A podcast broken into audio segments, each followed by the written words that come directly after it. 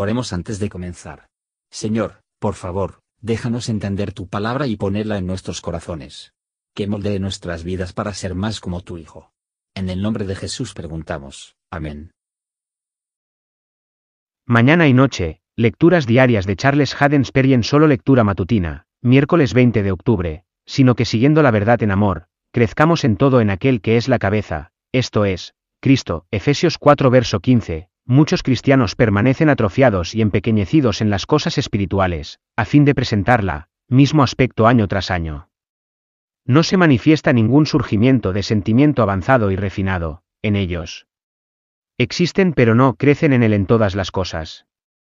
Pero deberíamos descansar contentos, con estar en la hoja verde, cuando podríamos avanzar a la oreja y, finalmente, madurar, en el maíz lleno en la mazorca, deberíamos estar satisfechos con creer en Cristo y decir, yo soy. Seguro, sin desear saber en nuestra propia experiencia más de la plenitud que ha de ser, encontrado en Él. No debería ser así, deberíamos, como buenos comerciantes en el mercado celestial, codiciar, enriquecerse en el conocimiento de Jesús. Está muy bien conservar los viñedos de otros hombres, pero, no debemos descuidar nuestro propio crecimiento y maduración espiritual. ¿Por qué debería ser siempre invierno, tiempo en nuestros corazones? Debemos tener nuestro tiempo de siembra, es cierto, pero, por un tiempo de primavera, sí, un, temporada de verano, que promete una cosecha temprana.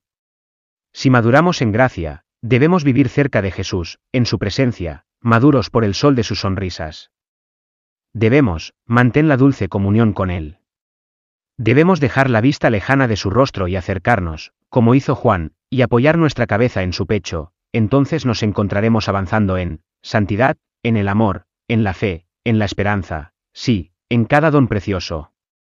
A medida que el sol sale primero en cumbres de las montañas y las dora con su luz, y presenta una de las vistas más encantadoras, a los ojos del viajero, por lo que es una de las contemplaciones más deliciosas del mundo para marcar el resplandor de la luz del Espíritu en la cabeza de algún santo, que se ha levantado en espiritual, estatura, como Saúl, por encima de sus compañeros, hasta que, como un poderoso Alpes, coronado de nieve, Reflexiona primero, entre los elegidos, los rayos del sol de justicia, y lleva el brillo de su refulgencia en lo alto para que todos lo vean, y lo vean, para glorificar a su Padre que está en los cielos. Hola, somos Mark y Perla Lambert y somos los ministros de Jesús Responde Oraciones. Si le gusta este ministerio, por favor ayude a apoyarlo.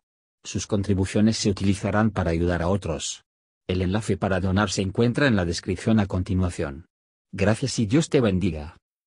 Gracias por escuchar y si te gustó esto, suscríbete y considera darle me gusta a mi página de Facebook y únete a mi grupo Jesús Answers Prayer.